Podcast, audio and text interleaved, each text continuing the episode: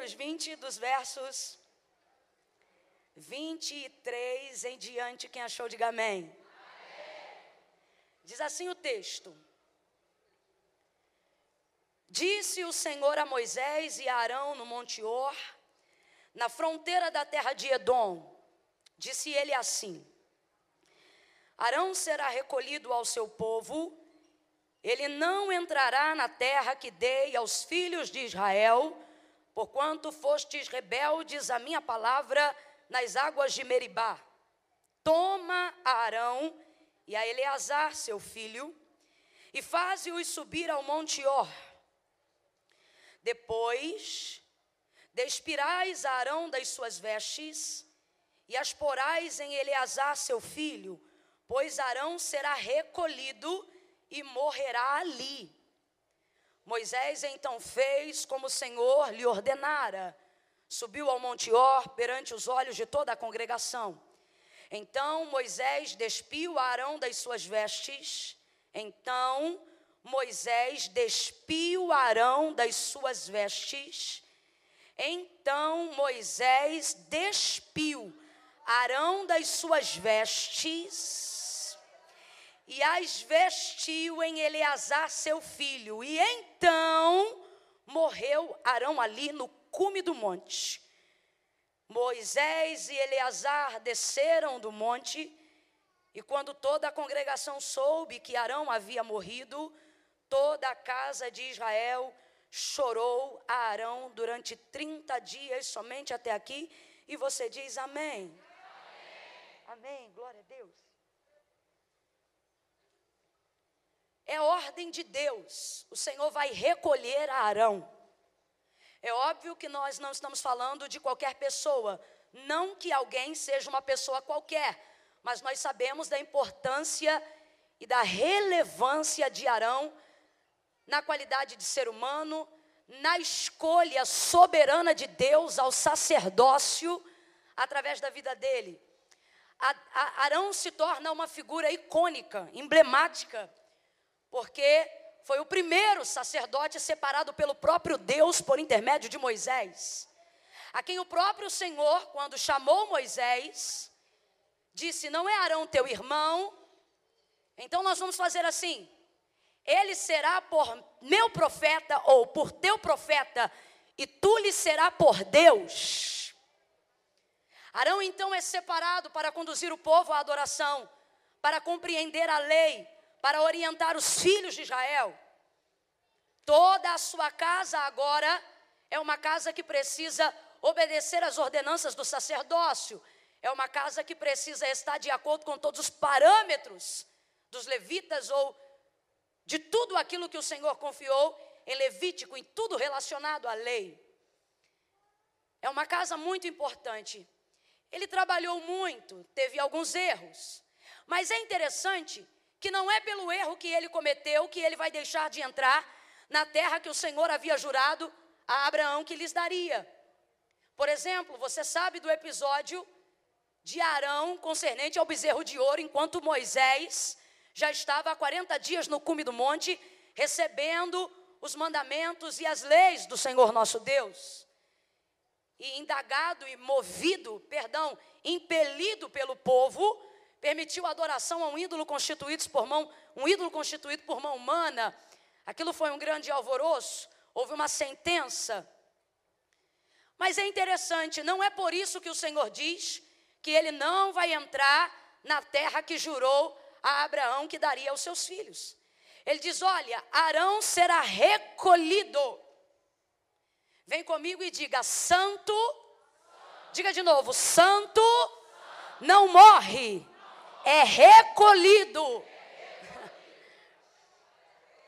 Ele diz: Arão será recolhido do seu povo, será retirado. É um pré-agendamento para o que nós conhecemos como morte. É interessante, tem gente que realmente, de tanto trafegar no, no sacerdócio, de tanto estar diante da presença de Deus, não consegue ter oculto de si mesmo nem o dia que vai ser recolhido pelo Senhor Deus, né? Tem crente que já até diz: não ora não, que o Senhor já disse que vai me levar. Não ora não, que eu já vi o portão e eu quero subir, é melhor do que aqui. De tão consagrado que tem a sua vida para Deus. Então o Senhor diz: Moisés, ele será recolhido, não vai mais ficar aqui, mas será recolhido no cume. Vem comigo e diz: no topo. Diz lá em cima, bem em cima, bem em cima. Ele diz: Olha, Moisés, eu só vou recolher Arão quando ele chegar lá em cima. Então você despirá ele das vestes sacerdotais, vestirá em Eleazar seu filho, e então eu o recolherei. Diga para ele fazer assim, faça isto com ele, é uma ordenança por causa das águas de Meribá. Uai, como assim as águas de Meribá? As águas de Meribá é aquele episódio que impede a própria entrada de Moisés na terra prometida. Moisés também não entrará, não é só Arão que não entra, Moisés também não entra. E Moisés não entra justamente por causa do episódio das águas de Meribá. Qual é o, episódio das águas de Meribá? É quando o povo, que era de dura serviço, tão difícil, tão difícil, tão difícil, consegue ir a Moisés, o qual a palavra de Deus diz que era o homem mais manso da terra naquela época. Rapaz, que povo era esse? Pensa. Só que o povo instigou tanto a Moisés, tanto a Moisés nesse dia, reclamando, murmurando, inclusive pela sede que estava sentindo, que o Senhor disse: Fala a rocha. Só que já movido de ira em razão da provocação do povo, ele pegou e feriu a rocha, e assim fez duas vezes. E a água começou a jorrar, o povo bebeu, o povo bebeu. Mas o Senhor não se agradou, não se agradou. Irmão, não adianta dar certo, tem que fazer do jeito certo. Tem coisa que está dando certo, mas não significa que Deus aprova como foi feito. A água jorrou, mas não foi do jeito que Deus queria. Não fique achando que a aprovação de Deus está no sucesso do resultado. A aprovação de Deus está no processo. No processo. Deu certo, mas não fez do jeito certo. Jorrou água, o povo bebeu, se saciou, mas Deus não concordou com a maneira que foi feita. Não adianta chegar aqui e cantar bonito. A pergunta é: por onde você passou antes de subir aqui? Com quem você falou? Aonde sua mão tocou? Ah, irmã Camila, o que importa é o resultado. Lá na caixa prego, aqui o processo legitima o resultado. Legitima o resultado. O Senhor então, como deu muito a Moisés, você sabe o que a palavra diz, de Deus diz acerca disso? A quem muito é dado, muito lhe será? Muito lhe será cobrado. Deus não tem sobre um sacerdote, Deus não tem sobre um profeta o mesmo peso que tem de cobrança sobre a vida de uma outra pessoa, por exemplo, que está vivendo uma rotina diária dentro do arraial. Deus não tem o mesmo nível de cobrança, e você que é profeta, você que é pastor, você que é sacerdote, você que é adorador, você a quem Deus já tem te colocado em posição de referência, talvez não com cargo, não com título, mas com um bom nome dentro da tua família, com um nome de respeito dentro da, da sociedade, você precisa compreender que não pode comportar-se como um igual. Se fosse como um igual, então Deus traria a sua nuvem sobre todos e todos entrariam, mas não, Deus tem te chamado para que você seja referência. Então isso é maravilhoso quando o poder de Deus desce acontece. Isso é maravilhoso quando a glória de Deus se manifesta, mas é bem verdade que isto é mais difícil quando Deus cobra. Irmã Camille, Deus cobra, cobra, cobra. Nós estamos vivendo um período de banalização da graça. Há uma banalização da graça, aonde acham que a graça é gracinha aonde tudo cabe, tudo dá, tudo estica, tudo pode, tudo tem jeito. Mas é interessante porque a ministração de Jesus, o seu primeiro sermão, aquele que inaugura o, o, o seu sermão, ele não vem falando sobre a graça para banalizar, pelo contrário, ele vem trazendo sobre a graça uma palavra que parece mais pesada do que a lei. Ele já abre a narrativa dizendo: Não cuideis que vim trazer a paz, mas a espada. Aí alguém diz assim: Não, a graça aboliu a lei, a graça aboliu o ritual, mas nunca discordou dos princípios. Por quê? Porque o filho não luta contra o pai, ele veio para cumprir a vontade do pai. Aí veja, Jesus diz assim: Não cuideis que vim trazer a paz, mas vim trazer a espada. Completa para mim: Não cuideis que vim trazer a paz, mas vim trazer a Jesus está dizendo: Eu não vim desfazer da lei, eu vim ensinar vocês como é que se cumpre, porque os rituais de vocês são cheios, mas a intenção de vocês é vazia, o coração de vocês é vazio, não há pureza, não há entrega, não há renúncia, não há verdade, não há sacrifício de coração, não há circuncisão de espírito, de coração. As pessoas estão banalizando tanto a graça que elas acham que não temos mais autonomia para ministrar no Antigo Testamento. Enquanto, por exemplo, eu peço alguém para abrir no livro de Números, alguém já pensa, nada a ver, tinha que pregar o Evangelho. Você quer pregar o Evangelho? Então vamos dizer que Pedro concorda com o que está sendo dito hoje aqui. Mesmo que a palavra de Deus esteja aberta em Números, Irmã Camila, o que você está dizendo? Estou dizendo que em Cristo não veio a leveza para que nós não, não paguemos mais um preço de renúncia ao sacrifício. Eu estou dizendo que Cristo legitima as nossas obras quando? Quando nós entendemos aquilo que Ele fez por nós. Ou seja, isso não me faz andar por aí como se eu fosse livrezinho de qualquer obrigação, de qualquer regra, de qualquer proibição. Não, isso me faz andar por aí querendo ser escravo da graça, compreendendo que eu estou estou aqui presa e amarrada pela graça, mas não pela lei do pecado, mas porque eu quero servir a Cristo. Ele disse: Vós sois geração eleita, povo adquirido, sacerdócio real, nação santa. Completa para mim, por favor. Nação, vem, gente, nação Vambora, gente, nação santa. Se tem uma coisa que a graça habilitou a gente, é em Cristo poder se santificar. E não estamos usando o poder que a santidade nos oferece. Se tinha uma coisa que o Senhor cobrava do sacerdote, era santidade. A mitra sobre o seu turbante vinha escrito logo de cara: santidade ao Senhor. Santidade convém à sua casa para sempre. A santidade não é partidária. A santidade, ela é exclusivamente de Deus e para a glória de Deus. Houve uma ocasião em que Josué estava em peleja, antes de tomar posse da terra de Canaã, depois da morte de Moisés. E ele está preparando-se para uma batalha a qualquer hora, afinal a terra está ocupada e eles querem tomar o território que é deles. E o anjo do Senhor então vem e se apresenta, um anjo, perdão, se apresenta diante de Josué. Quando Josué olha para ele e vê que a espada está na sua bainha, pergunta para ele: Tu és dos nossos ou dos deles? E surpreendentemente o anjo responde: Nem dos vossos, nem dos deles.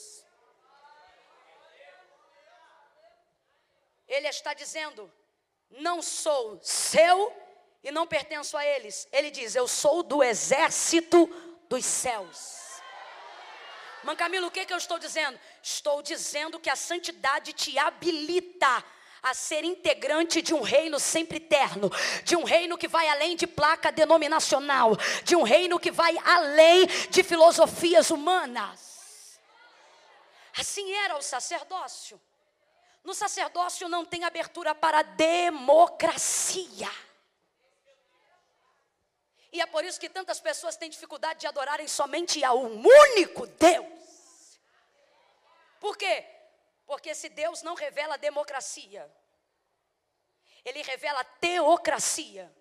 Ele diz: Eu sou o Senhor, e fora de mim não há outro. Isaías diz: Ele não toma conselho com ninguém a quem primeiro lhe deu para que ele tenha que retribuir. Deus está dizendo: Eu não devo nada a ninguém. Ele é terrível. E quem disse isso foi Jeremias. É.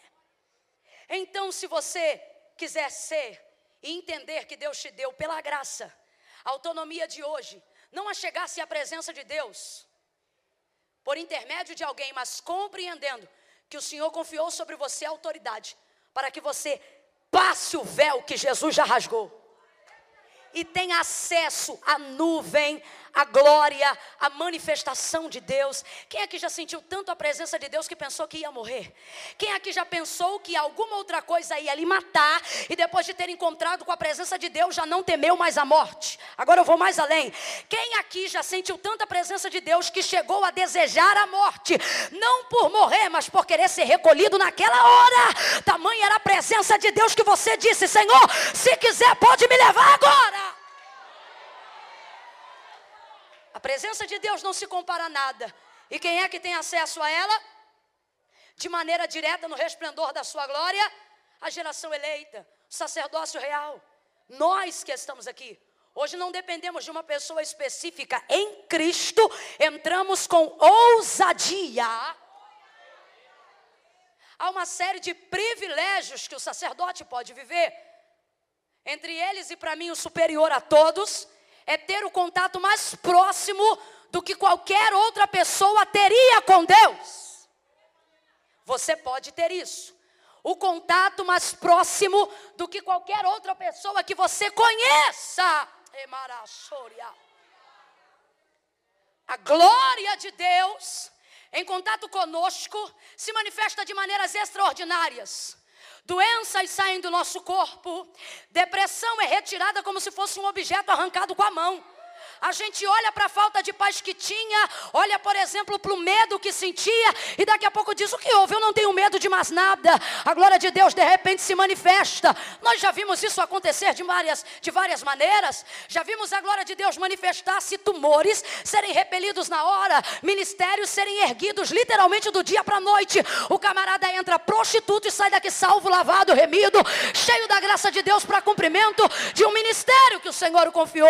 Não há absolutamente absolutamente nada nessa vida que venha pagar ou substituir o peso da glória, o peso da presença de Deus. Se tem uma coisa que alegra tanto a gente, que se a gente não vigiar, às vezes até envaidece a gente, é quando a gente chega no ônibus, senta do lado de alguém, a gente nem está orando, mas tem uma vida tão contínua diante da glória e da presença de Deus, que até sem saber a glória de Deus está ali. Aí a gente senta a pessoa do nada, ai, estou toda arrepiada, ai, estou sentindo alguma coisa, ai, que que é isso? E aí você já se liga, aí você diz é a presença de Deus. Alguém começa a contar para você coisas que nunca contou para ninguém. Alguém confessa para você, nunca disse nem para o pastor da igreja. O que, que é isso?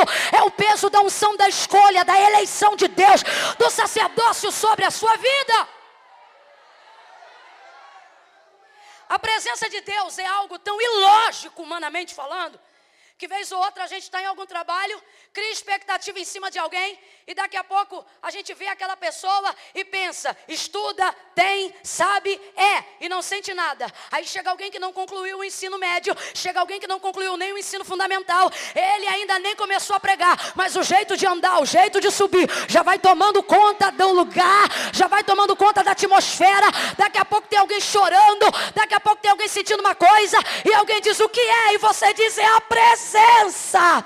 É, gente, gente, a gente chega aqui e acha que tem que ter dinheiro para pagar dívida, faz campanha e faz jejum para comprar casa, faz um monte de coisa para botar Deus na parede e ter um salário, ter um dinheiro, ter uma porta aberta, ter uma cura, mas que o Senhor nos conceda a autoridade e o discernimento que concedeu a Pedro, quando ele entendendo o sermão de Jesus, ele disse para quem? Ele não diz para onde.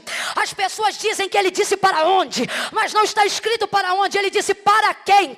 Para quem iremos nós? Se só tem palavra de vida eterna. Irmã Camila, o que você está dizendo? Estou dizendo que palavra é Jesus, porque em João capítulo 1, João revela que Jesus é o Verbo vivo feito em carne. Então o que que Pedro está dizendo? A mesma coisa que Moisés disse no dia que o Senhor Deus disse que não iria entrar com eles. O que? Se a tua presença não for conosco, não for comigo, não me faça sair daqui. Vez ou outra eu digo, Senhor, se a tua presença não vai comigo hoje, me quebra uma perna antes de eu subir do púlpito. Eu digo, Senhor, se a tua presença não for comigo hoje, faz o Senhor tomar o pastor, o pregador, seja lá quem for, e dizer que tem outra pessoa aqui para tu usar. Porque eu prefiro ficar quieta, procurando saber aonde eu cair, do que me expor sem a tua presença, do que me sentir nua sem a tua. Pega na mão de alguém aí agora, segura a mão dessa pessoa com autoridade e diga para ela: dinheiro, compra qualquer coisa mas o que você tem, dinheiro não paga, é a presença de Deus. Vamos glorificar a presença de Deus, vamos adorar a presença de Deus. Você sabe por que, que a gente está aqui? Não é porque sobra dinheiro, é porque nunca faltou presença. Você sabe por que, que você já ocupou lugares? Que alguém não queria que você ocupasse lá, não era porque alguém podia te indicar, é porque a presença não permitia com que falassem contra você. Irmã Camila, do que você está dizendo? Estou dizendo que nós somos habilitados em Cristo, os sacerdotes dessa geração. E não podemos permitir com que coisa alguma substitua, até porque não substitui a presença de Deus. Não tem status que substitua a presença de Deus. Não tem prestígio que substitua a presença de Deus. Não tem número de seguidores que vale a presença de Deus. Não tem patrocínio que valha a ausência de Deus. É ela que se aproxima de mim no dia mau. É ela que se lembra de mim quando todo mundo esquece. É ela que me abraça quando eu penso que é o dia da minha morte. É ela que me dá paz para morrer se o dia da minha morte chegar. É ela que me dá garantia de vida. Remarassúria. E como a presença de Deus se manifesta? Somente sobre aquilo que é santo. Você diz, Camila, está faltando presença? Não, a glória do Senhor encheu a terra. Depois que Cristo veio ao mundo, não há uma partícula atômica que não seja, que não viva, que não esteja dentro do reflexo da glória de Deus. Mas Camila, o que, você está dizendo? Estou dizendo que a glória de Cristo está em todo lugar. Estou dizendo que a glória de Cristo está manifesta sobre a terra. Estou dizendo que a glória de Cristo já resplandeceu sobre todo o universo. Estou dizendo que a glória de Cristo envolve os anéis de Saturno. Estou dizendo que a glória de Cristo resplandece no universo. O Senhor encheu a terra da sua glória. Então, irmã Camila, o que está acontecendo? Não está faltando presença. O que está faltando é santidade. Convém ao Senhor e a sua casa para sempre. Irmã Camila, mas tem tanto culto bom, mas não é bondade que habilita a entrada no céu. Irmã Camila, mas eu conheço tanta gente misericordiosa, mas não é misericórdia que abre a porta do céu. Irmã Camila, mas eu conheço gente tão, tão benigna, não é benignidade que abre a porta do céu. Irmã Camila, mas eu tenho ido em igrejas em que as pessoas são justas. Não é justiça que abre a manifestação da presença de Deus. Veja bem, os anjos adoram ao Senhor de maneira espontânea, sim ou não? É bem verdade que quando a gente fala sobre a adoração que Isaías viu, Ezequiel viu, que João viu, a gente tem a impressão que por ver sempre a mesma canção sendo entoada no céu, parece até um ensaio metódico, em que Deus meio que criou os anjos para adorá-lo e o obrigou a cantarem: diga que eu sou santo, diga que eu sou santo e diga que toda a terra se enche da minha glória. Vez ou outra parece que a gente pensa que a coisa é desse jeito. Mas não é assim. Primeiro, porque a adoração para ser verdadeira tem que ser espontânea. Então Deus não vai exigir dos anjos adoração. É bem verdade que Deus requer um padrão de adoração. Vez ou outra a gente diz, adore a Deus do jeito que você quiser, mas teologicamente não é bem assim. Deus precisa ser adorado com um critério, e o critério principal é santidade. O hino pode ser lindo, se não tiver santidade, está alegrando a gente, mas não está adorando. A mensagem pode ser maravilhosa e nós podemos entender todo o contexto, vai afagar a gente, mas não estará adorando por isso o céu não abre, por isso a presença de Deus não se manifesta, por isso as pessoas não são batizadas no Espírito Santo, por isso as almas não são salvas. Por quê? Porque não é a letra que vivifica, é o Espírito, é a manifestação da presença quando aquilo está sendo verbalizado. Mas Camila, está faltando palavra? Não está faltando palavra. Mas Camila, está faltando teologia? Não está faltando teologia. E mas Camila, está faltando preparo? Não está faltando preparo. Mas Camila, está faltando ensaio? Não está faltando ensaio. Mas Camila, está faltando gente? Não está faltando gente. O que está faltando é alguém que esteja com vontade vontade de santificar, de santificar, para que Deus tenha acesso na manifestação da sua presença. A quem é a pessoa que Deus confiou esse acesso para a manifestação da sua presença ao sacerdote. Quem somos nós, segundo a carta de Pedro? Os sacerdotes habilitados em Cristo. Então, irmã Camila, o que você está dizendo? Nós não estamos reunidos aqui para dizer, ah, Deus fazia. Nós estamos reunidos aqui para dizer, Deus, estamos aqui, faz hoje. Deus, estamos aqui, faz agora. Mas para que haja esse reconhecimento, esta adoração, esta ministração, este culto requer um critério: santidade. Deus é bom, quem concorda, diga amém. amém. Deus é justo, quem concorda, diga amém. amém. Então, se a adoração é espontânea, os anjos poderiam adorar diante de Deus, dizendo: Tu és bom, tu és bom, e toda a terra está cheia da tua benignidade. E estaria correto, sim ou não? Sim ou não? Mas não é assim que eles adoram. Deus é justo, é uma pergunta: Deus é justo? Justíssimo. Deus é a própria justiça. Então, seria errado se tributando adoração ao Deus justo, os anjos dissessem: Tu és justo, tu és justo, e toda a terra, e em toda a terra se manifesta a tua justiça. Estaria errado? Não. Mas a adoração não é obrigatória, ela é espontânea. Ai, uma Camila, vai ver, os anjos estão adorando assim porque tem que adorar. Não, meu irmão, é espontânea. Se não fosse espontânea, Lúcifer não tinha dissuadido até essa parte dos anjos que estão no céu a se afiliarem à ideia maligna dele. Os que ficaram, ficaram porque quiseram. Deus não precisa de ninguém. Mas, estando diante de Deus, eles dizem continuamente: Santo santo. Santo é o Senhor dos exércitos, e toda a terra está cheia da sua. Tem um hino que retrata, eu ainda não sei se é uma ministração ou se é a estrofe da composição da canção.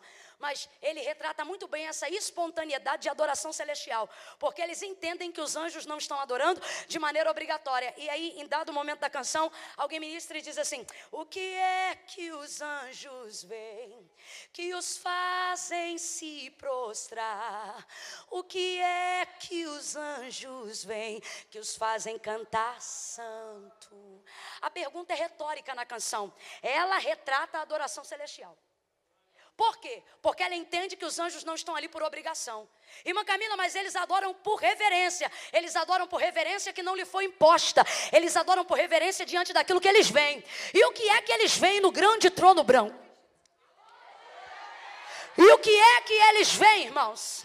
Eles veem alguém cujos seus pés usam a terra como estrado para descansar o calcanhar. Eles veem alguém que pega todos os oceanos e coloca como uma gota na palma da mão. Eles veem alguém que vê todos os montes e montanhas como um grãozinho de areia. Eles veem alguém que mede a extensão que nós conhecemos do universo como infinita e faz finita, medindo com apenas um braço. Eles veem alguém que dizem as águas, fica aí, e falou: sou uma vez no dia que criou e nunca mais elas desobedeceram a sua voz. Eles veem alguém que diante de um querubim ungido foi-lhe precipitado do alto abaixo, só porque perdeu a adoração. Eles veem o trono da glória, eles veem o trono da santidade, eles veem o trono do poder, eles veem o que é eterno, eles veem o Criador dos céus e da terra, eles veem a raiz de Jessé, o lírio dos vales, o pai do filho unigênito, a rosa de Saró. Eles veem a imagem e semelhança daquilo do filho de Deus, cabelos brancos como a neve, olhos como chama de fogo, pés como latão reluzente. Eles veem cinto de ouro e na coxa direita diz: Rei dos Reis, Rei dos Reis, Senhor dos Senhores. Então vê se você entende. Vê se você entende. Deus é bom, amém? Deus é justo, amém? É como se, é como se fosse assim, ó. Eu estou parafraseando para a gente tentar entender. É como se os anjos dissessem assim: vamos mudar o repertório hoje, vamos dizer que ele é bom? A adoração espontânea, a gente pode trocar o hino. Aí é como se, não é que não tem escala, mas é só para a gente entender, tá? Aí como se eles combinassem assim, ó, vamos fazer o seguinte, hoje a gente diz que ele é justo. Beleza? Beleza, só que quando eles vão chegando, já se lembram o quê? Já se lembram que com duas asas tem que cobrir o rosto.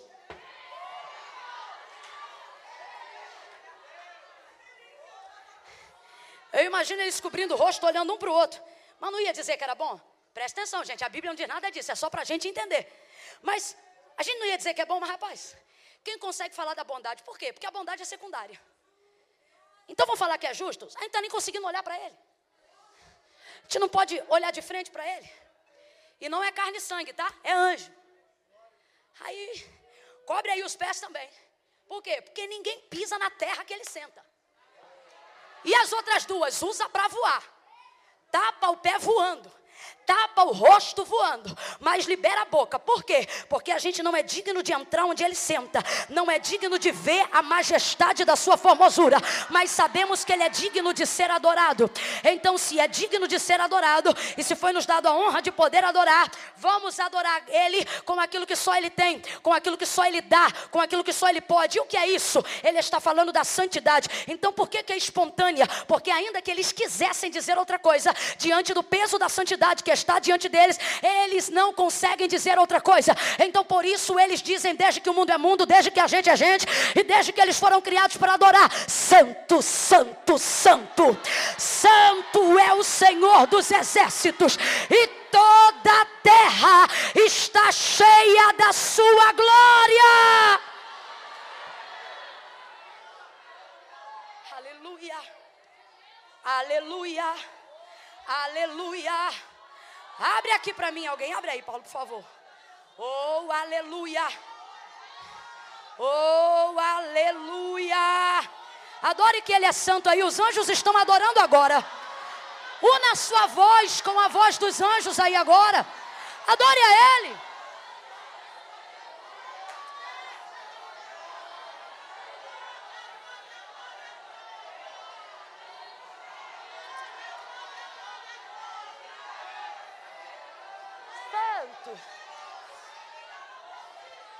Então, dentro dessa visão sacerdotal, quem somos nós? Nós somos pessoas, assim como Arão, habilitados em Cristo para termos acesso. Vocês não vão começar a tocar esse tem agora, não. Em nome de Jesus. Vocês só vão ligar fio, pelo amor de Deus. Só fio, não vai fazer blém blém nenhum. Tu tá vendo? Eu te conheço, menino. Não vai fazer blém blém nenhum agora. Problema, problema é tua banda, não é? Sabia. Estou brincando, deve ser do Paulo. Fique em paz. Também não. Ninguém quer se responsabilizar por vocês. Vocês estão percebendo isso? Presta atenção. O que nos habilita então a provar da santidade de Deus, que é o que produz sobre nós esse peso de glória. esta unção, esta atmosfera, aquilo que não pode ser substituído. Eu vou falar do jeito que Deus está mandando. Deus está dizendo aqui a alguém: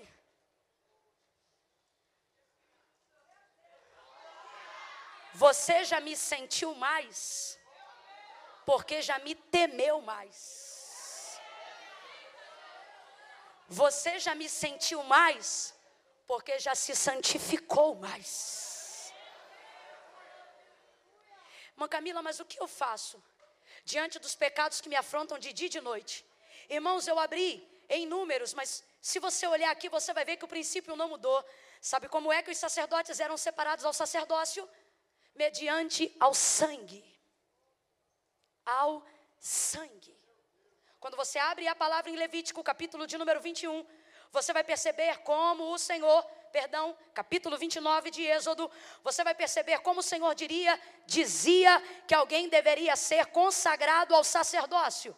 Ele diria, dizia: Isto é o que lhes farás para os consagrar, para que me administrem o sacerdócio. Toma um novilho e dois carneiros sem defeito. Toma um novilho e dois carneiros sem defeito. Ouve isso, gente.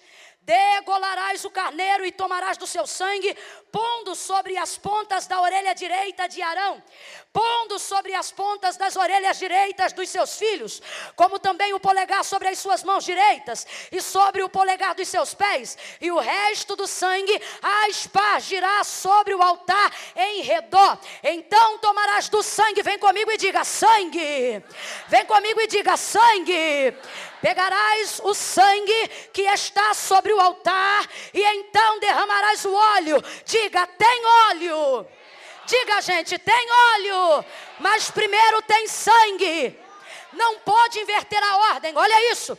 Então colocará sobre eles, diga comigo, sobre eles. Aí o texto diz: e depois sobre as vestes deles, e então os santificará. Olha, olha isso aqui, eu vou te mostrar que nada mudou de lá para cá. Pega um carneiro sem defeito. O texto diz: como ovelha muda foi levado ao matadouro. Sangue inocente, sem defeito. O sangue dele foi derramado. Nós temos vitória no poder do seu isso é tão forte em nosso meio que a gente sabe que o poder está no seu nome. Mas por causa da nossa ligação com o sangue, vez ou outra a gente diz: há poder no sangue de Jesus. É a nossa maneira de conseguir manifestar a cobertura que nos habilita para receber o que Deus tem para dar para a gente. Quem está me ouvindo, diga amém. O sangue de Jesus não é qualquer coisa, o sangue de Jesus não é suco de groselha. O sangue de Jesus habilita uma prostituta a virar uma missionária. O sangue de Jesus habilita um traficante a virar um pastor. O sangue de Jesus pega o marginal da sociedade e transforma ele num homem para padrão de integridade e justiça. O sangue de Jesus pega a gente do monturo e coloca entre os príncipes. Levanta a mão direita porque talvez tenha algum olhar te acusando e dizendo: Eu conheço a tua mãe, eu conheço teu pai, eu sei de onde você veio, eu sei o que você usou. Agora está querendo pagar de crente. Você diz: Não, eu não estou querendo pagar de crente, eu sou crente porque alguém pagou por mim. Há poder no sangue de Jesus. Levanta a mão direita para o céu comigo e diga: há poder, há poder no sangue de Jesus.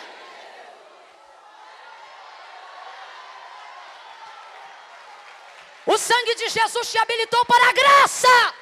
O sangue de Jesus te habilitou para vencer. O sangue de Jesus te habilitou para crescer. O sangue de Jesus te habilita para pregar. O sangue de Jesus te habilita para orar. O sangue de Jesus te reveste para jejuar. O sangue de Jesus te protege para entrar. O sangue de Jesus te guarda para sair. O sangue de Jesus tem poder. Escute isso. Aí ele diz: Mas para ter feito, não faz de fora para dentro, faz de dentro.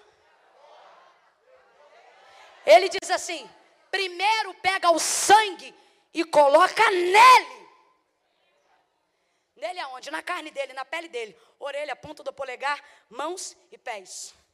Consagra de cima a baixo. Primeiro nele, completa de novo, por favor. Primeiro. Aí diz assim: depois pega o restante do sangue que sobrou e asperge nas vestes dele. Aí você diz, irmã Camila, isso aí é coisa antiga, coisa antiga? O exército do céu que veste linho, que é o manto sacerdotal, diz que entrará depois da tribulação para aqueles que restaram com as vestes, disse que viu João todas salpicadas. Mãe Camila, o que, que você está dizendo? Para de me irritar achando que em Cristo o princípio foi quebrado. Não, em Cristo o princípio ganhou significado para que nós possamos vivê-lo. Mas Camilo, o que, é que você está dizendo? Estou dizendo então que a glória não era só para Moisés. Ele mesmo diz: Moisés viu a sombra. Nós estamos diante da sua luz, diante da sua revelação. Primeiro nele. Bate no peito com carinho e diga: primeiro em mim. Veste fala o quê? Do que você usa. Então está dizendo, primeiro consagra ele, depois consagra as coisas dele. Por quê? Porque a veste não pode tocar coisas que não foram consagradas. A veste sacerdotal é uma veste consagrada. Por que, que Deus está dizendo? Recolhe a veste de Arão no dia da sua morte, antes dele morrer. Porque a veste sacerdotal não pode tocar nada que esteja morto. Então ele diz: Moisés, chegando lá em cima, despe ele por quê? Porque a veste é santa. O que, que é a veste? Nesse caso aqui para nós, revestimento de autoridade. Está falando sobre aquilo que habilita ele a fazer o que ele faz. Aquilo que habilita ele a fazer o que ele faz. Há um significado. O sagrado é sagrado. E tem gente deixando de viver a recompensa do sagrado porque está achando tudo engraçado. Primeiro nele, depois as vestes dele. Ou seja, primeiro em quem ele é, depois o que ele usa, depois no que ele faz, depois nos filhos dele. Ninguém que deseja consagrar alguém pode fazer isso sem primeiro ser consagrado. Ninguém que deseja santificar alguém pode fazer isso sem primeiro ser isso é tão poderoso, tão poderoso, tão poderoso, que Paulo, quando fala sobre o comportamento das mulheres que estão casadas com homens que não reconhecem o Messias, elas dizem: não falem nada, sejam sábias, caladas como vocês estão, consagrem a vida de vocês, e impondo as mãos sobre eles, vocês, por serem santas, os santificarão. Quando você é santo, o que você usa fica santo. Quando você é santo, aonde você entra, fica santo. Quando você é santo, você só usa coisa consagrada. Você faz. E o que é usar coisa consagrada? É separar tudo para a glória de Deus. Mas Camila, como é que eu faço isso no dia a dia? Ora, como Paulo orientou: quer comais, quer bebais, façais tudo para a glória de Deus. Está diante de um prato de comida? Consagra ele. Senhor, obrigado por essa refeição. Eu tenho visto cristãos comendo como se fossem incrédulos, diante de um prato como devoradores. Não se lembram de dizer: Eu te dou graças por essa refeição. Que gente é essa? Não é o ensinamento de quem foi consagrado. É o ensinamento de quem foi lavado com o sangue. Eu sou de uma época que quando a gente fazia a compra no mercado e a compra chegava em casa, a gente consagrava antes de guardar no armário. Senhor, está aqui essa compra. Eu não sei quem fez, eu não sei de onde veio, mas eu entrego em tuas mãos. Eu sou de uma época que a gente não tinha dinheiro para comprar roupa. Então a gente pegava a roupa que alguém já usou e lá sei quem foi que usou a roupa. Então quando a roupa chegava para usar, minha mãe pregava a roupa e dizia: Vamos orar. E orava a roupa. Senhor, eu não sei quem usou, eu não sei quem entrou. Eu sou de um tempo que quando eu vivia a batalha espiritual, eu não entrava em um quarto de hotel antes da ministração da noite sem ver o número do quarto. Quando eu entrava, eu dizia: Deus, eu não sei quem dormiu aqui antes, mas o Senhor sabe quem está dormindo aqui agora. Então santifique isso tudo aqui, porque eu não quero sair daqui com seta, com nada. Aí eu dizia: Senhor, toma o andar em que eu estou e todo o hotel me guarda enquanto nós estivermos aqui. Em nome de Jesus, amém. Eu sou de um tempo que crente não tinha medo de inveja. Que quando comprava um carro zero, ele vinha com o carro no meio do corredor e dizia: Pastor, consagra meu carro. E o pastor pegava a chave no meio do culto e dizia: Irmãos, o fulano de tal comprou um carro. A gente glorificava e consagrava o carro do irmão. Eu sou de um tempo que a gente não estudava para ver qual região da cidade é melhor para se comprar um terreno para fazer igreja. Eu sou de um tempo onde os pastores oravam e diziam: Para onde tu está soprando o teu povo? Consagra quem ele é, e então tudo que ele usa será consagrado, será santo. Santifica ele, e o que ele toca fica santo. Santifica ele e o que ele usa fica santo. Santifica ele e o que ele fala fica santo. Tinha um trabalho na igreja em que a gente fazia uma campanha. Vou dar um exemplo dentre umas que a gente fazia. Não estou dizendo que é regra, foi uma direção de Deus, mas isso gera um testemunho para eu contar hoje aqui. Tinha então uma atraindo a presença de Deus para nossa casa, fizemos uso do, da palavra que diz: E ficou a arca do Senhor na casa de Obed-Edom, Geteu, três meses, e o Senhor o abençoou tudo que ele possuía. Então eu me lembro que a igreja fez uma camisa e colocou ali a divisa escolhida para a campanha. Antes da camisa ser usada, primeiro ela foi consagrada, regada em oração, em jejum, lágrimas e para aqueles que acreditam no monte. Depois de descer, as irmãs precisavam usar aquela camisa todas as terças-feiras à noite no trabalho. Era a equipe de intercessão. Assim se seguiu durante 12 semanas, se não me engano. Perdão, durante três meses, o período que a arca ficou na casa de Obed-Edom. Então, eu me lembro que minha mãe tinha uma camisa daquela e eu tinha uma camisa daquela. Mas a minha mãe consagrava muito, muito, muito, muito. E eu me lembro que quando a campanha acabou, uma tia minha foi lá para casa e não tinha uma roupa para poder levar para casa. Então, como ela tinha ido lá pegar algumas roupas porque estava com dificuldade, dentre as roupas que minha mãe separou para dar para minha tia, colocou a camisa. Levou a minha tia a camisa para casa. Antes de terminar sete semanas, chegou num dia e foi vestir a camisa. Isso depois de um banho num dia rotineiro. Quando minha tia tira a camisa da sacola, e veste a camisa, ela não era batizada no Espírito Santo com fogo, ela abre a boca e não consegue falar português. É língua estranha, é língua estranha, é língua estranha, é língua estranha, é língua estranha, e ela pula, e ela pula, e ela bate o pé, e ela levanta, e ela pula, e aí a filha dela, mãe, o que é que está acontecendo? O que é que está acontecendo? Era todo mundo batista e ainda não era pentecostal. Mãe, o que é que está acontecendo? O que é que está acontecendo? E ela queria explicar o que é que estava acontecendo, mas quando ela abria a boca, blá, blá, blá, só falava língua estranha, só falava língua estranha. Chama o pai, o que é que está acontecendo? O que é que está acontecendo? Abre a boca só sai língua estranha. Resultado, enquanto a gente não foi lá, enquanto minha outra tia, que sabia o que, era o batismo do Espírito Santo com fogo, foi lá, ela não sabia o que, que estava acontecendo. Aí olhou para ela e disse: Tu está batizada com o Espírito Santo com fogo. Só então ela parou de falar língua estranha e começou a falar português. Entendeu então que estava batizada. Agora a gente presta atenção. Ninguém foi lá e disse: receba. Ei,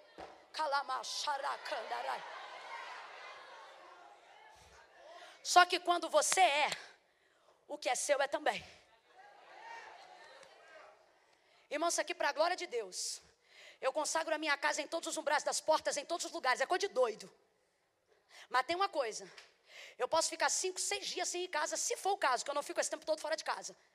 Quando eu entrar, eu sei quantas pessoas entraram, quem entrou e quem mexeu em quê, mesmo sem parecer que está mexido. É tão terrível que eu me lembro que uma vez meu esposo saiu, não me falou para onde ele ia. E eu disse assim para ele: Onde você foi? Ele disse: Foi comprar um presente para um amigo. Falei: Que amigo? Ele disse: O Adriano.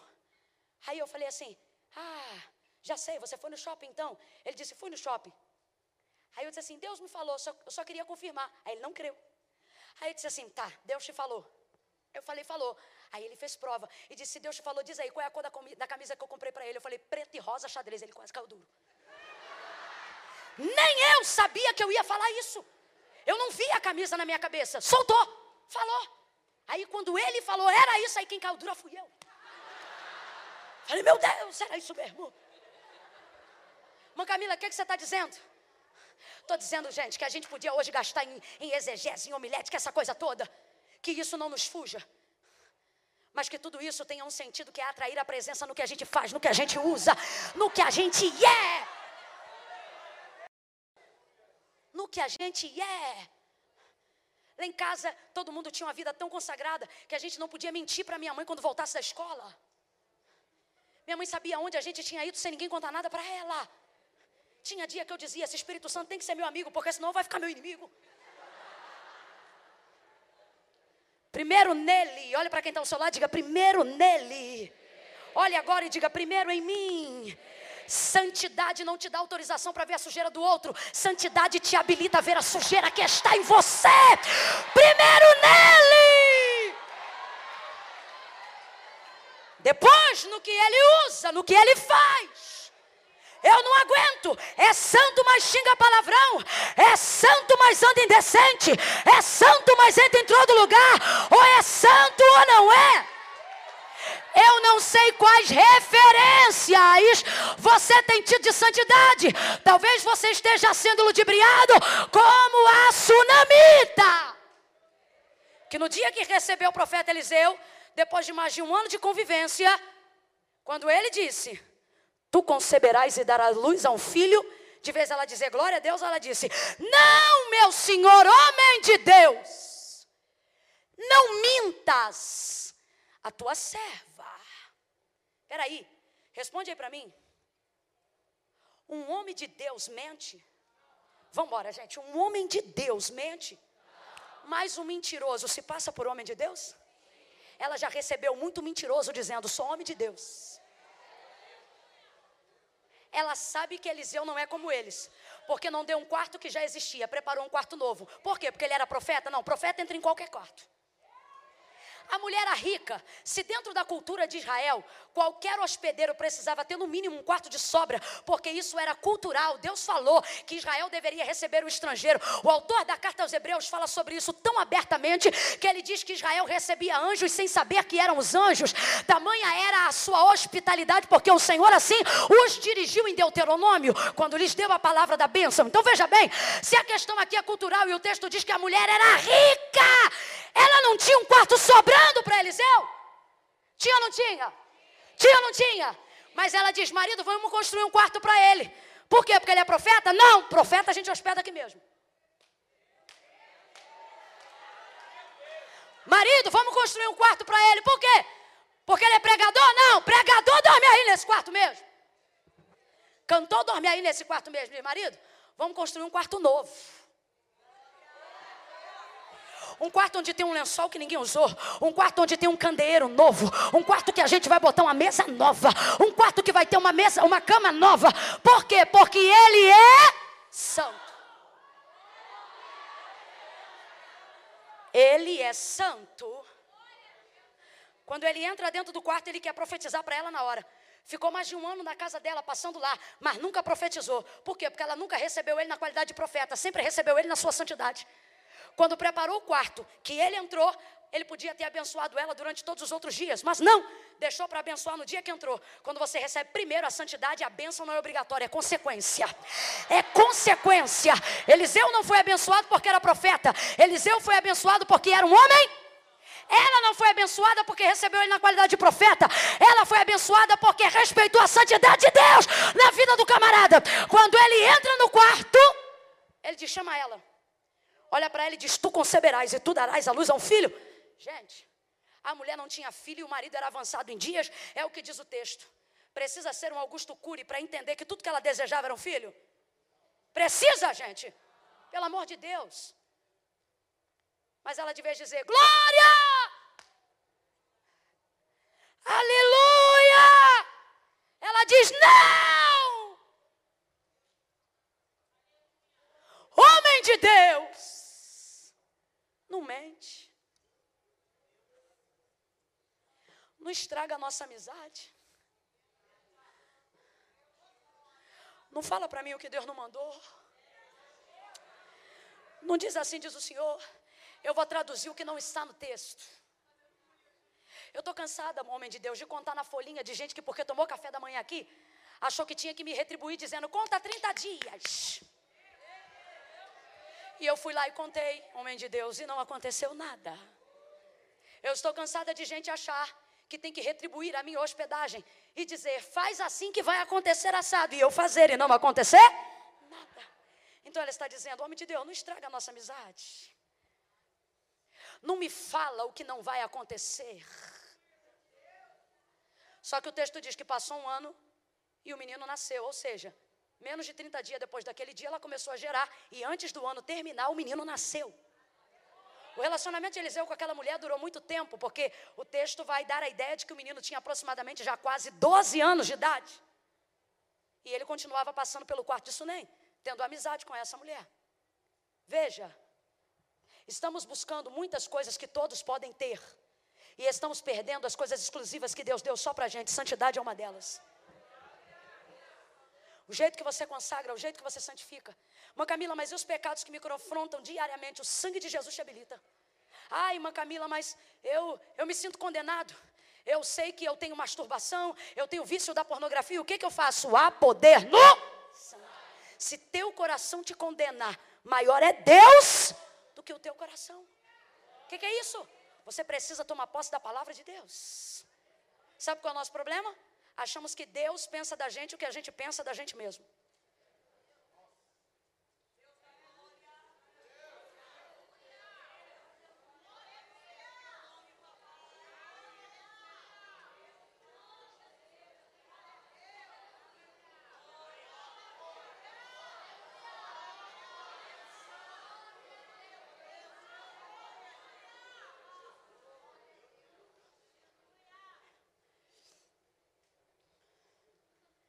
Deus não pensa de você o que você tem definido de si mesmo. Primeiro ponto, você mal sabe quem você é. Você vai descobrir daqui a 10 anos coisas que Deus já sabe sobre você hoje, aqui e agora. Você não sabe de nada. Segunda coisa, você quer imprimir na mente de Deus o que você pensa de si mesmo. Não posso ser pregador porque sou um pecador. Não posso ser chamado. Não é possível que esse profeta ou esse ministério Deus confiou para mim sendo quem eu sou. Realmente não é possível. Por isso que não é em quem você é, é em quem Ele é. Ele diz pela boca do profeta: Eu sei que pensamentos tenho de vós, diz o Senhor. Pensamentos de julgamento? Pensamentos de? Pensamentos de? Para ter santidade, a primícia tem que ser paz.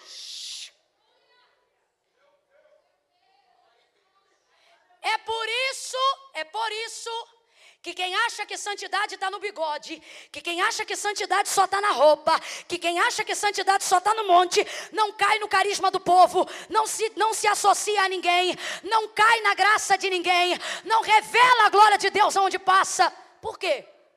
Porque ele acha que a santidade dá a ele autonomia para pisar nos outros, quando na verdade a santidade só pode ser respaldada como santa se ela tiver paz. No processo de santificação, Paulo diz assim: segui a paz com todos. E ele está dizendo, na ordem de se santificar, primeiro venha. Mas não, faz jejum de uma semana, já entra na igreja assim.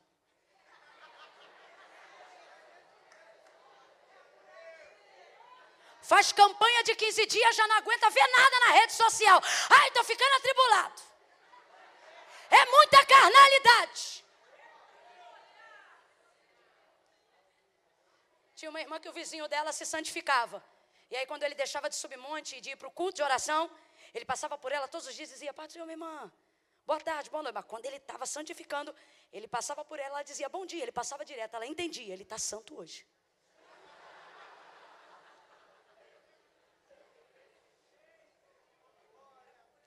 Daniel, para se santificar, sugeriu ao cozinheiro, ao eunuco, ao eunuco que sugerisse ao cozinheiro Experimenta. Sabe o que ele está dizendo? Me permita. Por quê? Porque se você não aprovar, eu não faço. Por quê? Porque para eu ter sucesso no que eu vou fazer, eu não posso ter intriga contigo. A tua cabeça não pode rolar. Tem que ter paz. Completa para mim, por favor. Tem que ter? Tem que ter? Tem que ter? Então não é porque seu pai e sua mãe não é crente que você desejou fazer um voto de Coca-Cola que vai chegar dentro de casa dizendo: Pai, o senhor é pecador, mãe, a senhora é toda errada. Quer que teu processo dê certo? Entra calado, sai calado, e teu pai e tua mãe vão ser santificados pela tua consagração. Depois, primeiro ele, no que ele usa, no que ele faz, e então nos filhos dele. O que, é que ele está dizendo? Você só vai estar habilitado a fazer pelos outros quando você começar a fazer por si mesmo. Leva a mão não, mas eu vou falar agora rasgado. Tem autoridade para meter a mão na cabeça de todo mundo. Mas não mete a mão na cabeça de ninguém na sua casa. Aceita a oração de todo mundo. Mas escute uma coisa. Existe um momento na nossa vida que nem todas as orações que façam pela gente têm o poder de substituir a oração que nós precisamos fazer por nós mesmos. O sacerdote chama a responsabilidade. Quando ele está consagrado, a veste fica consagrada. E eu termino aqui. Consagrado com sangue, habilitado para exercer o sacrifício, para perdoar pecados, para viver do que ele faz e no que ele faz. Só que agora o Senhor diz: ele não vai entrar na terra. Por quê? Porque ter habilitação para dar acesso às pessoas não me dá acesso a tudo que eu quero. Que é isso? Você tem autoridade. Não faça disso autoritarismo. Não use a santificação para tomar posse do que Deus não te deu. Terá momentos da sua vida que Deus vai te dar autoridade de ministrar sobre a vida de pessoas, coisas que Deus não te deu autoridade para receber. Tem momentos na vida de um profeta que ele tem na mão a autoridade para expelir o câncer de alguém, mas não tem a mesma autoridade para conseguir tirar o câncer de si mesmo. Escute isso. Ele diz: o episódio das águas de Meribá. Agora vem aqui comigo. E nós vamos entender uma, um dos maiores propósitos de lealdade que devemos ter ao sacerdócio e aos sacerdotes. Não vai entrar na terra de Arão, de, de, que eu prometi a Abraão, por causa das águas de Meribá. O que, que houve nas águas de Meribá? O Senhor disse: fala a rocha, e Moisés feriu a rocha. Escute isso. Arão estava lá e não fez? Então eu vou te perguntar: ele fez alguma coisa? Fez alguma coisa? Mas Deus está dizendo: não, vai entrar. Por quê? Porque no sacerdócio omissão também é erro.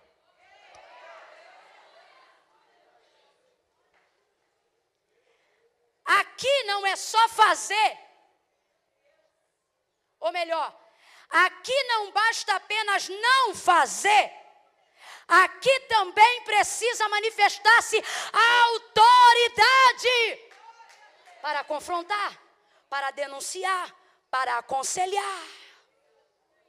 Ele diz: não vai entrar. Por quê? Agora você vai entender por quê, presta atenção. Quando Deus chamou Moisés e Arão, ele disse: Moisés, você lhe será por Deus e ele lhe será por seu profeta. A gente só profetiza o que Deus manda, sim ou não? No episódio das águas de Meribá, Moisés fez de um jeito que Deus não mandou. E Arão consentiu. Agora eu te pergunto: Deus erra? Deus erra?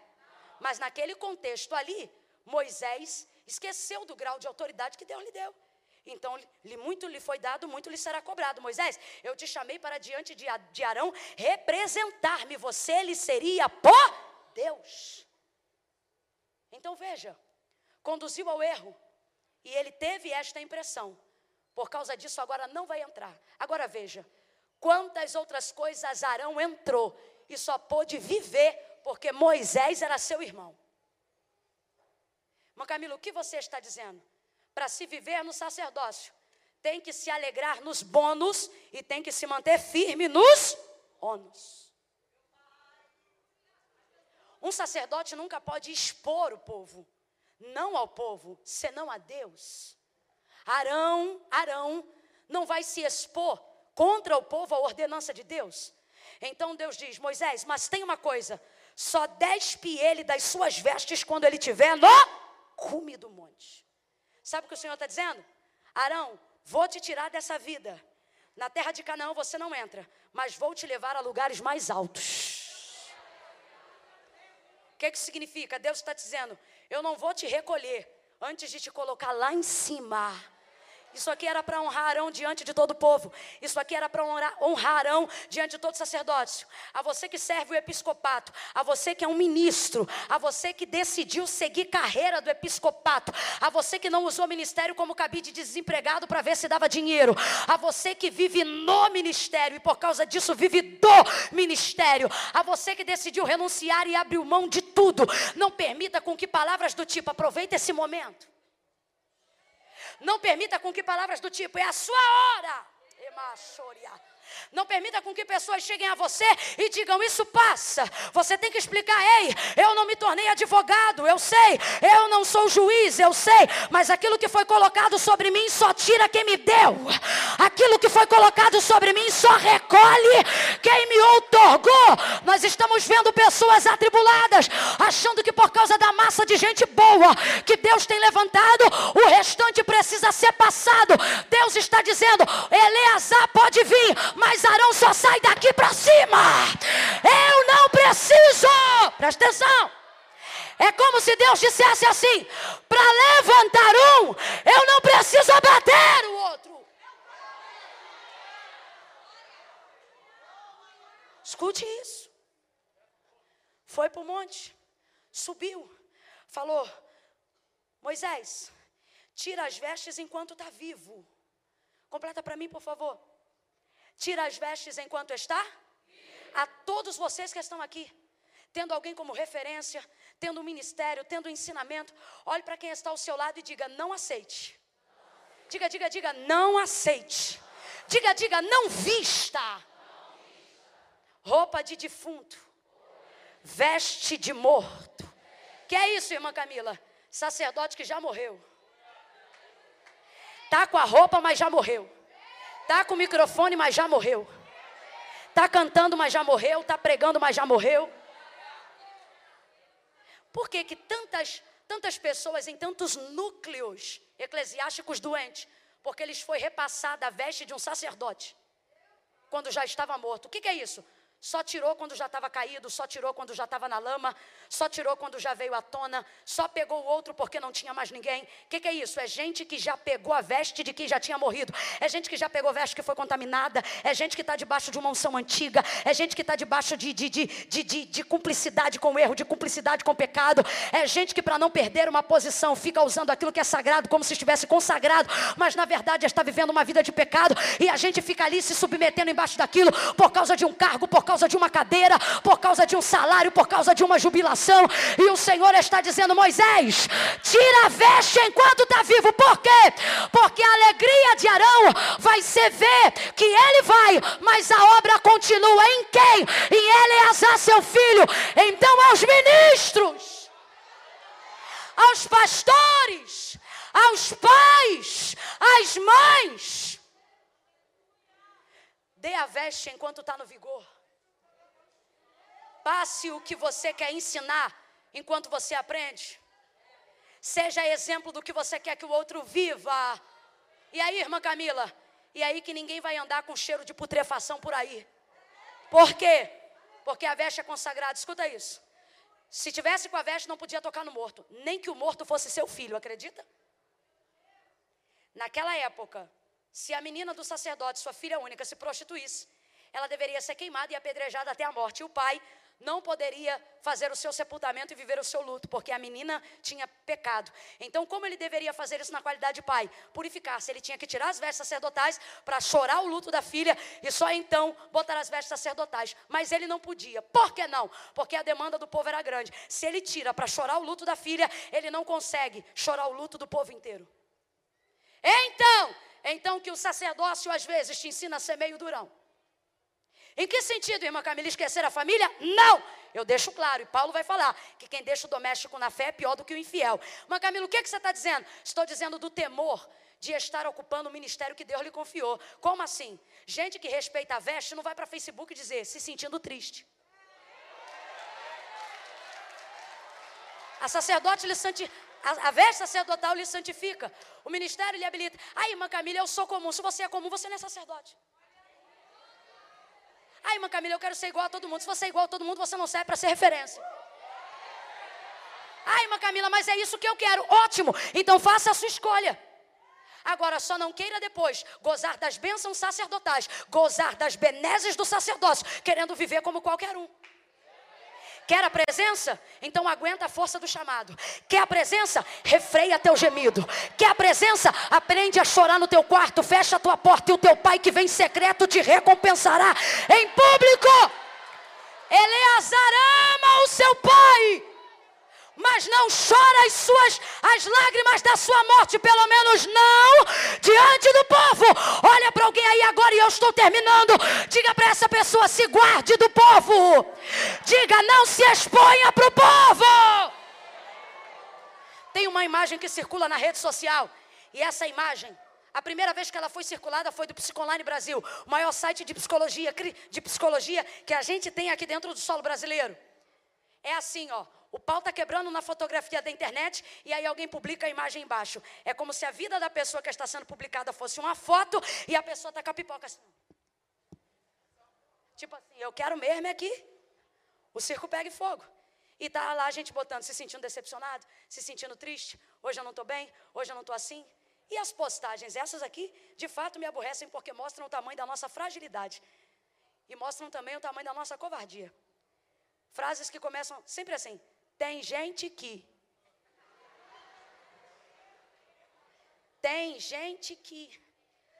Quando você tenta alfinetar alguém, você não pode botar o nome, porque você não é doido. E é por isso que todo mundo que faz isso começa com tem gente que.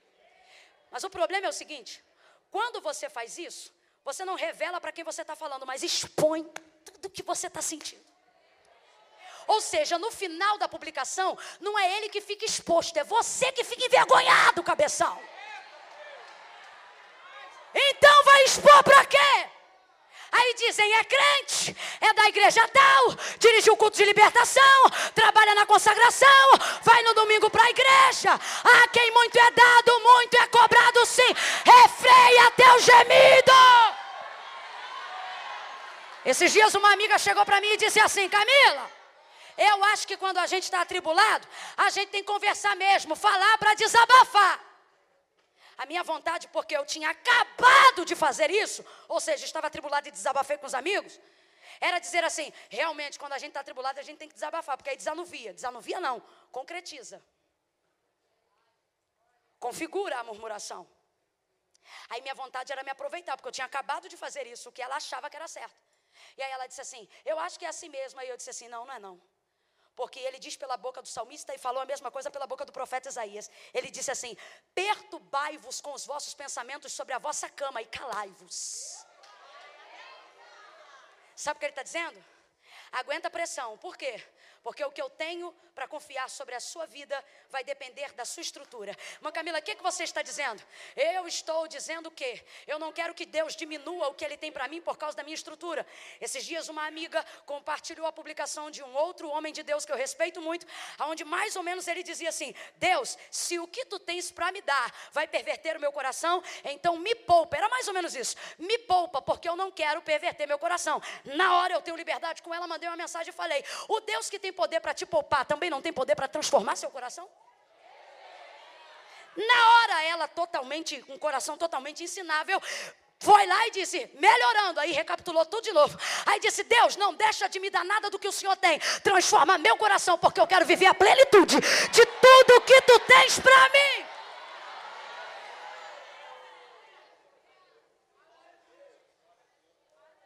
Irmã Camila, vigia! Porque tem gente se matando porque não desabafa. Não! Tem gente se matando porque acha que depressão é demônio. Irmã Camila, mas tem umas que são. Então, se são, não é falando delas com outras pessoas que eu serei curado, mas aos cristãos é depositando em oração e colocando diante de Deus. Então, eu vou desabafar com alguém. Ótimo, confessando aos santos as suas necessidades e orando. Orando! Santo não pega microfone para dizer que é santo. Santo confessa a fraqueza. Para quê? Para poder disponibilizar que outra pessoa tenha vontade de se santificar, confessando as suas e assim confessando seus pecados. No dia que Deus recolheu a mãe, a, a esposa, perdão, de Ezequiel, ele disse: Tirarei o deleite dos teus olhos. Ezequiel não entendeu que era esposa. Aí ele completa o texto dizendo: Falou comigo o Senhor pela manhã, e à tarde morreu a minha mulher. Ele queria viver o luto dela. Mas o Senhor disse para ele: refreia o teu gemido. Alguém aqui sabe a expressão que se usa quando se tenta refrear o gemido? Alguém aqui já sentiu dor de madrugada, mas não quis acordar o cônjuge, o filho? E precisou gemer no secreto? Precisou, quem sabe, morder a fronha de um travesseiro?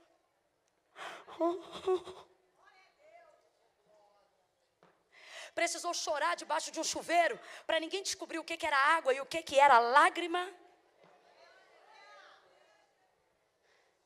se expor a nossa fraqueza para a plateia nos fizesse forte, eu diria, desabafa e vomita tudo. Mas não é isso que acontece, gente. Agora, quando a gente apresenta diante de Deus as nossas causas, respeitamos aquilo que Ele nos confiou. Preste atenção nisso aqui. Esdras pregou através do seu testemunho e do seu comportamento diante do rei, quando precisou fazer a reconstrução das portas em Jerusalém, dos seus muros. O rei deu a ele tudo o que ele queria. Deu a ele sal, deu a ele mantimento, deu a ele carruagem, deu a ele prata, deu a ele ouro, deu a ele madeira, deu a ele tudo o que ele precisava para a construção. Só que quando ele viu que a caravana ficou grande e os que iam com ele eram muitos, ele pensou: essa caravana tem grande risco de ser assaltada, essa caravana tem grande risco de ser sequestrada e eu perder todo o material que me foi doado para que eu tenha condições de fazer o que Deus me mandou fazer. Aí ele pensou: eu vou pedir ao rei que me mande uma escolta, eu vou pedir ao rei que prepare soldados para mim. Só que ele passou o ano inteiro demonstrando que Deus cuida, demonstrando que Deus guarda. Ele passou o ano inteiro dizendo que Deus era fiel, que Deus não envergonhava seu povo. Ele passou a vida inteira dizendo que Deus não muda, dizendo que Deus não falha. Ele passou a vida inteira dizendo que o Deus era fiel, que Deus era poderoso, que Deus era santo, que Deus era Senhor.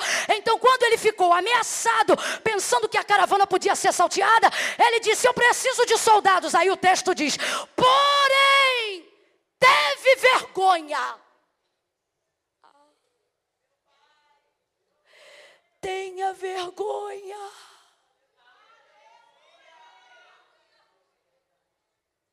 De que, irmã Camila?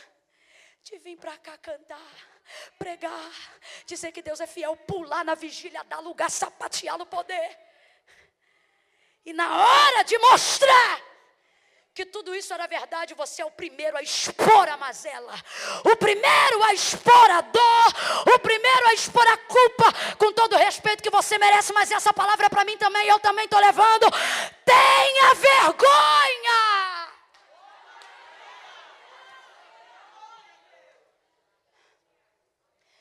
Tenha vergonha de dizer a uma patroa coisas que envergonham o Evangelho. Tenha vergonha de se comportar diante de alguém como se você não fosse a verdade que você prega.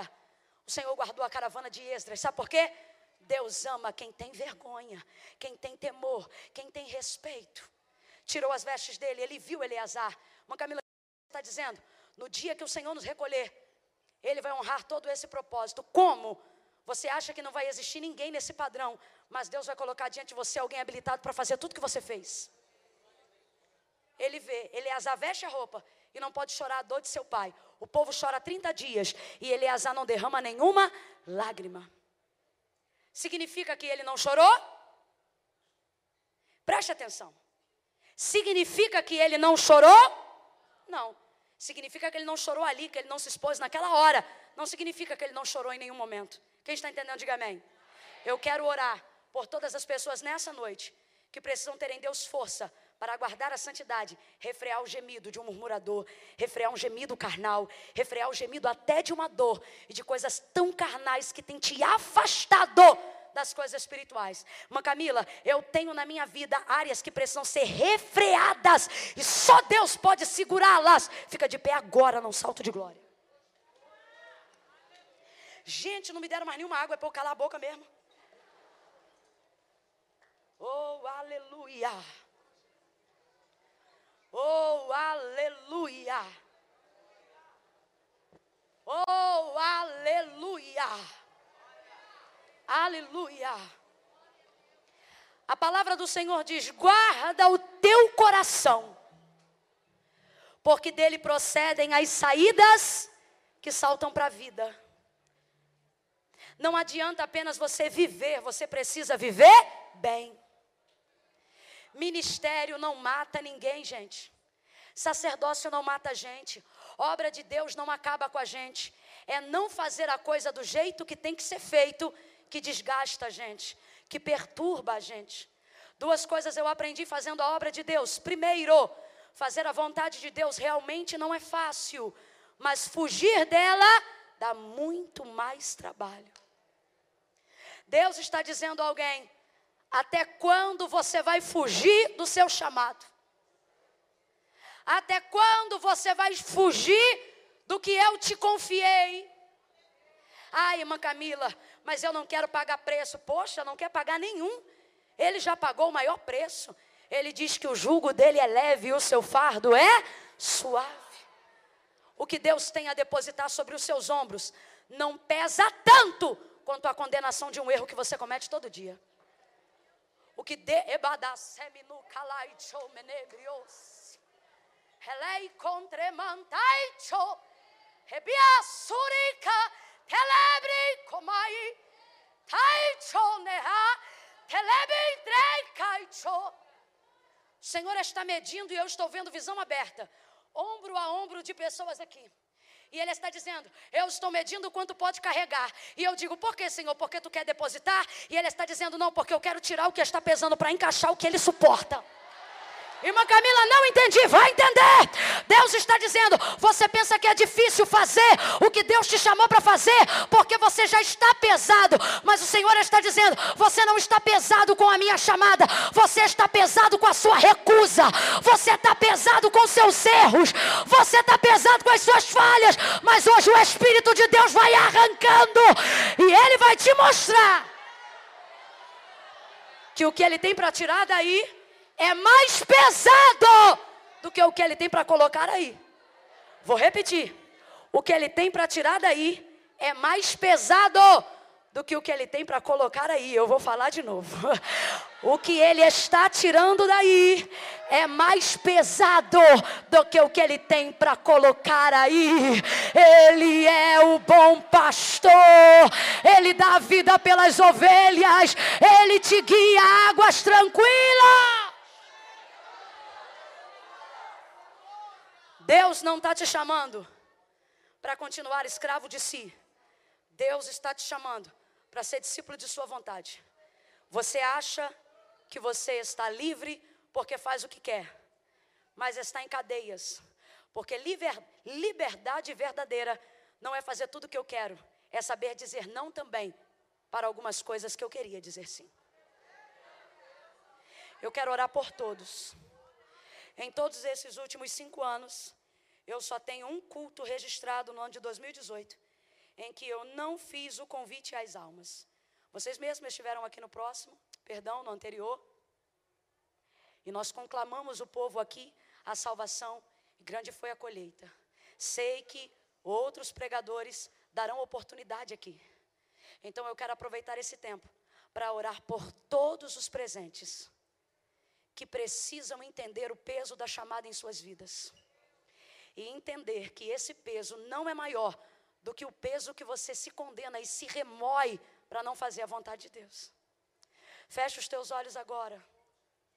E desde já, meus parabéns por tamanho temor, por tamanha reverência, apesar de tanto calor. Bota a mão no seu coração, porque dele saem os pensamentos, as intenções que te dão vida. Agora entenda, Mãe Camila, tem problema orar de olho aberto? Problema nenhum. Mas não ajuda. Por quê? Porque os olhos só contemplam o que é carne. E nós vamos falar com Deus agora, e Deus é? Então se desconecte aqui agora. Feche os teus olhos. Feche os teus olhos. Alguém sabe me dizer se eu já posso introduzir a Gabi ou não? Alguém sabe me dizer? Não? Já pode ou não? Ah, é tu? Vem. Aleluia. Vocês podem dar um glória a Deus pela vida dessa serva do Senhor. Eu creio que já já ela será melhor apresentada como ela merece. Mas eu estou chamando porque eu a conheci, eu sei que ela é crente. Põe a mão sobre o seu coração. Eu vou orar por você. Quando eu terminar de orar por você, esta serva do Senhor vai começar a adorar. E quando ela estiver adorando, você só vai pedir uma coisa: Senhor, santifica-me. Eu quero ser santo, Senhor. Gente, deixa eu falar uma coisa. Já tem muito pregador, já tem muito cantor. Eu não estou dizendo que a gente não tem que pregar, que a gente não tem que cantar. A seara é grande, poucos são os ceifeiros. Mas hoje o Senhor está dizendo que a diferença do seu ministério não estará no seu talento, estará na sua consagração. É isso que vai fazer a diferença. Por favor, feche os olhos. Você que tem síndrome do pensamento acelerado, você que tem insônia, faça disso um exercício agora. Feche os olhos obrigatoriamente. Mas Camila, eu não estou sentindo de fechar. Obrigue ele a fechar. Mostre para a carne que quem está no comando agora é o Espírito. Não deixa ela fazer o que ela quer. Fecha o olho. Obriga ela, impele ela. Diga para sua alma inquieta: agora eu vou orar. E você se aquieta, que eu vou orar. Fala para ela. Fecha o olho. Eu quero que você comece a dar nome ao seu pecado agora. Eu quero que você comece a dar nome ao seu pecado. Não precisa falar com a boca, mas pode falar como Ana, mexendo os lábios ou em pensamento. Mãe Camila, meu problema é masturbação. Então você vai começar a dizer: Senhor, me perdoa. Ó, oh, presta atenção. Não é para vir hoje aqui dizer, Senhor, me perdoa por todos os meus pensamentos, pecados, obras, gestos ou palavras. Não, não é assim que se consagra. Dá nome ao teu pecado e ele será perdoado. Se é pornografia, você vai dizer, Senhor, me perdoa porque eu tenho ficado viciado em pornografia. Me perdoe porque eu tenho usado maconha. Eu não sei. Me perdoe porque eu deixei meu namorado roçar em mim. Me perdoe porque eu deixei alguém me tocar indevidamente. Me perdoe porque eu tenho cometido sexo sem ser casado ou casada. Senhor, me perdoe. Fecha o olho. Senhor, me perdoe porque talvez eu não tenha o pecado, o pecado da masturbação, o pecado da fornicação, o pecado da pornografia, mas eu tenho pecado, o pecado do orgulho da santidade. Eu tenho achado que eu sou mais santo que os outros. Eu tenho achado que eu sou melhor do que os outros. E eu não quero mais ser assim. Santifica-me. Eu quero ser santo, Senhor. Santifica-me. Porque o teu sangue tem poder para perdoar pecados. Há poder no teu sangue, há poder no teu sangue, há poder no sangue de Jesus, há poder no nome, há poder no nome, há poder no nome de Jesus, Senhor nosso Deus e nosso Pai. Eu oro agora com todos aqueles que se colocam diante de Ti. Hoje, nesse momento, o pedido que nós queremos te fazer é perdão. Queremos nos apresentar nessa vigília de adoração. E como nosso primeiro ato de adoração, queremos te pedir perdão por todos esses pecados. Queremos aguentar, Senhor o peso da unção, o peso da visão que o Senhor confiou para nossa chamada. Tira de nós os milindres. Visita as áreas da nossa fragilidade, fragilidade emocional, fragilidade espiritual. O Senhor te repreenda, fortalece o teu povo. Oh Deus, eu te clamo. Ouve a minha voz, Senhor fortalece os teus profetas. Levanta os teus ministros. Hoje aqui em São Pedro da Aldeia, Senhor. Tem gente do centro do Rio, tem gente de Saquarema, tem gente de São Paulo, tem gente de Arraial do Cabo, tem gente de Vila Nova, tem gente de perto, tem gente de longe. Deus! Usa eles para santificar a sua casa. Usa eles como contato de contato para santificar a escola, para santificar a faculdade, para santificar os professores, para santificar, para consagrar a rede pública de ensino. Usa ele nos brisolões, usa nas quadras. Que ao olharem para eles, Lembrem-se de que Deus é santo. Que ao olharem para ela, lembrem-se que devem te temer. Nós oramos assim em nome de Jesus. Mantenha a mão no teu coração.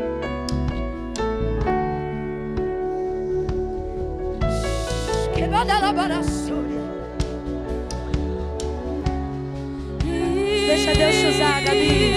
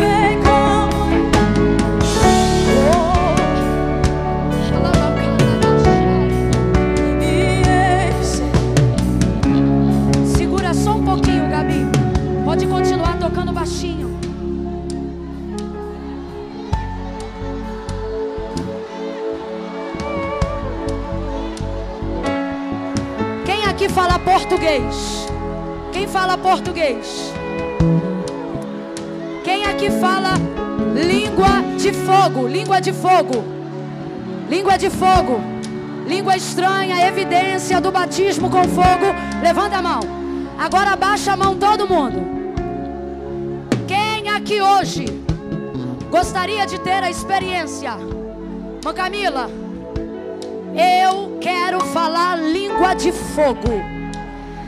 Eu quero ser batizado para revestimento de poder. Levanta a mão. Ok, fica com a sua mão estendida.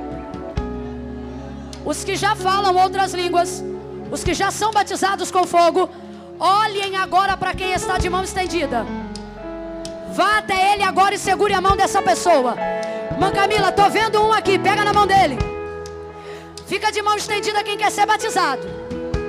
Mãe Camila, já sou batizado. Procura a mão de alguém que está em pé aí agora e segura. Vambora, gente, pega a mão de alguém aí. Mãe Camila, eu sou batizado. Pega a mão, aqui do lado tá faltando. Cadê? Tem profeta na casa. Tem vaso na casa. Segura a mão de alguém aí agora. Você vai falar em línguas hoje. Você vai ser batizado agora. Fogo.